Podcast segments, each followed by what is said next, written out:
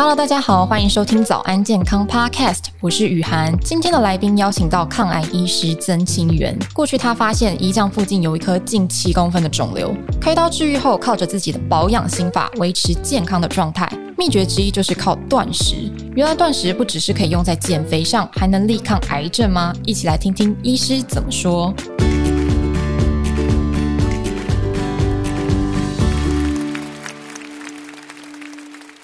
曾医师，您曾经也是罹癌的患者吗？那大家都知道，抗癌的过程都是非常的辛苦的。不过，你有个法宝，就是实行断食法来对抗癌细胞。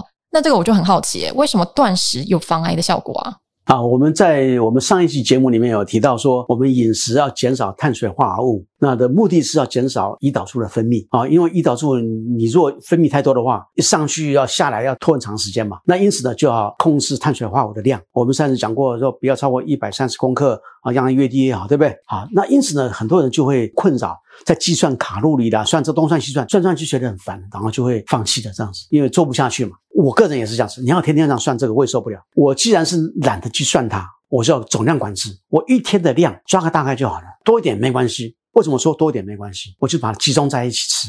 我的三餐就压缩成一餐，我那天可以吃一百三十公克，我就随便抓一抓，超过一点也没关系。因为虽然超过了会让胰岛素升高，没错，对不对？但是升高下来了嘛，我只有上去一次，下来就没了嘛。但是你三餐你是上去三次，下来三次嘛，对不对？我的目的还是一个目的，就是让胰岛素下降。其实它有它的道理啊，断食可以让我们减少癌症，有没有证据？有证据。那个科学杂志啊，，Science 是一个全世界排名前一二名的杂志嘛，登了一篇论文。那论文做了二十年的研究，拿那个猴子恒河猴分两组，一组呢给它一天吃一餐，然后那个量固定；另外一组的猴子呢给它吃 buffet，你爱吃几餐随便你。在二十年之内呢，有些猴子死掉，有的就是生病嘛，对不对？结果说，每天只吃一餐，那组猴子呢，罹癌的几率呢是这个正常饮食的一半。所以有证明，断食每天吃一餐，确实可以让癌症减少一半。猴子是如此，我想人也应该如此啊。但是人没办法做这种试验啊。是了解，医师，刚才您有提到哦，你一天只吃一餐，那你建议一般人也这样吃吗？如果是从来没有尝试过断食的人，那您建议怎么做会比较安全？所有我自己身上做的事情，好，我都建议大家跟着做了。但是呢，你的目的如果是一样是要防止癌症的话，这样做其实是对你有利的嘛，因为有各种客观证据啊，也有理论基础啊，因此我是非常建议的。哦，那怎么做？你要集中成一餐吃，那一餐呢，你可以选择早餐，可以选择午餐，可以选择晚餐。我个人我是选择晚餐。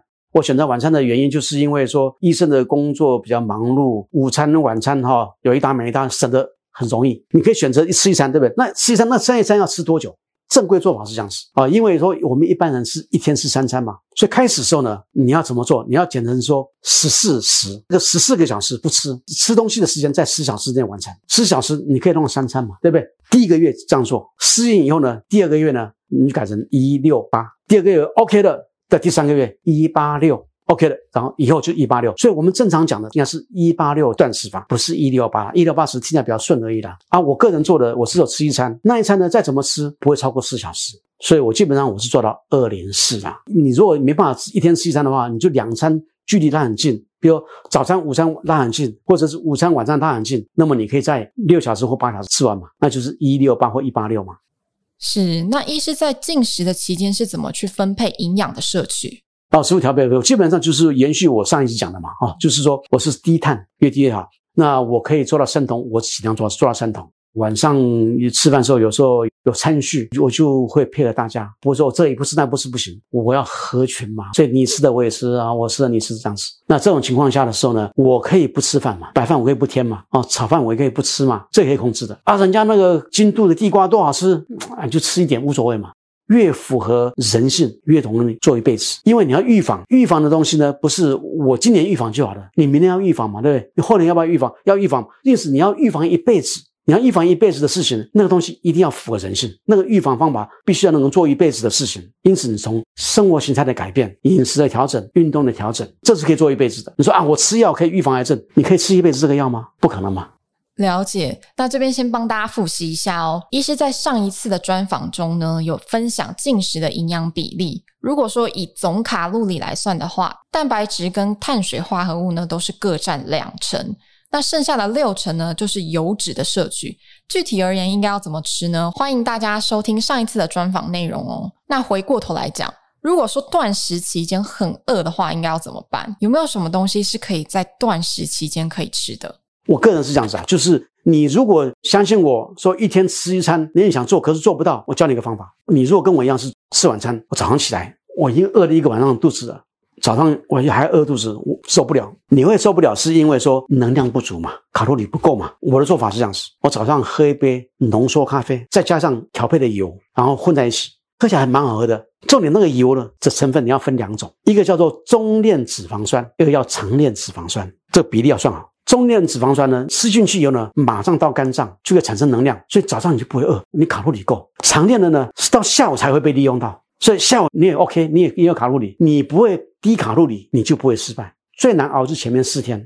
防弹咖啡本身就有益健康哦，但是呢，我是不需要喝防弹咖啡达到一天一餐的啦，因为咖啡本身能够让你减少死亡率嘛。二零一二年，新英格兰期刊《地名杂志》它研究十几万人，结论如此。二零一八年也有个研究，然后最近是二零二二年也有这个研究，每天喝咖啡二到四杯左右哦。你如果保险的话是二到三杯咖啡，可以减少你死亡率，每杯两百七十 CC 标准杯啦。哦，了解。所以防弹咖啡在断食期间是可以摄取的哦，它可以帮助身体去度过这个饥饿感，还有补充能量的效果。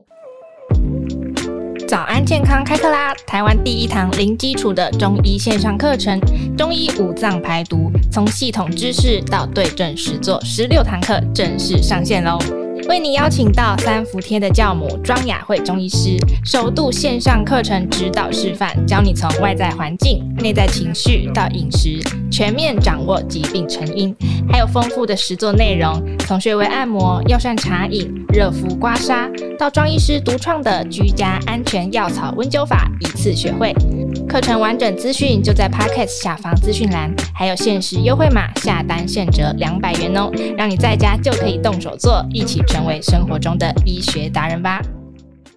那讲了那么多断食的好处，还是有特定的族群并不适合断食，对不对？刚刚有说断食的目的是要减少胰岛素的分泌的期间嘛，因为就是减少细胞处在生长的期间嘛。那因此呢，如果一个人他需要细胞在生长，那这个人就不能做断食嘛。譬如说他什么时候他需要生长，你开完刀伤口复原啊，你要让他复原生长嘛，这不能断食。你怀孕嘛，小孩子生长嘛。那不能断食嘛？那个一般小朋友长到青春期继续发育生长嘛，对不对？不能断食。所以断食这个养生是指成人。那如果是糖尿病的患者也可以断食吗？糖尿病的人如果是在一个医师监督之下做断食，他可以不用吃药，可以把糖尿病治好。那第一型的糖尿病是不是就不适合？第一型不适合，因为第一型他是完全没有胰岛素分泌的人，他已经没有胰岛素嘛，你怎么控制？他控制不了。但第二型是有胰岛素分泌的，那因此你可以利用饮食的控制去弥补。所以第一型的糖尿病的人是要注意喽。对。那还有另外一种情况，就是平常肠胃就有一些问题的人，比如说胃食道逆流啊，或者是消化不良的人，他们也可以尝试断食吗？胃肠不好，基本上是这样子啊，那个其实是没有差别。你有人胃肠不好，就是说会胃食道逆流，不能喝防弹咖啡嘛。但是跟你断不断食是没有太大关系的啊。但是有些人是营养不良的人，那当然不行嘛。举个例子，酗酒的人，他营养不良，你给他断食，他反而很糟糕，因为断食很容易进入生酮状态。对那些高风险的人，他就会产生酮酸中毒。生酮饮食产生的酮酸中毒是罕见的，那时候少数情况还是会出现，一般人是不会出现的。所以说，像那那些高风险的人，包括什么酗酒的啦，哦，营养不良的人啦，那些是不适合的。了解，所以有些人是不可以随便断食的哦。那这边帮大家整理一下，有哪一些人是不适合断食的？医师刚才有提到的，孕妇、受伤的人、开刀的人、第一型糖尿病的患者，或者是你平常有饮酒的习惯、营养不良的人，都要特别注意。那回过头来讲。断食它是抗癌的手段之一。那如果说是以医师的抗癌经验，还有什么地方是需要大家去注意的？癌症发生以后呢，我们怎么样去饮食的保养？有的人说，就是得癌症以后呢，就开始这不吃那不吃，这不吃那不吃，就是想要把癌细胞饿死。癌细胞上是饿不死的。得癌症的人，你饮食要均衡，要顾好，让身体的免疫力可以足够。但是到了你要化疗的时候呢，化疗药物呢？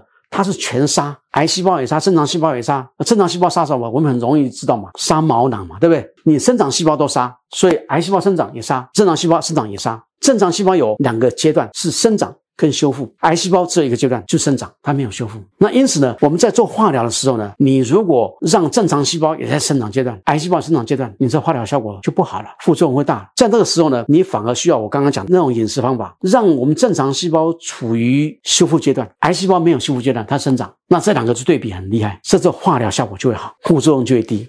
那因此呢，化疗前一天至少一天，最好两三天，你就开始开始进入这个状态。然后化疗完毕以后呢，你再恢复原先的状态样子。所以抗癌的核心原则就是让自己的身体修复期变长，降低细胞突变的几率。具体的做法就是化疗前一到三天实行断食法。化疗之后就不要再断食喽。这个时期呢，应该要尽量多补充营养，才能达到增强免疫力的效果哦。今天谢谢医师精彩的分享，节目我们下期见喽，拜拜，拜拜，谢谢。如果喜欢我们这一集的早安健康 Podcast，记得订阅我们，然后留下你的五星好评。还有其他想听的内容，也可以留言告诉我们哟。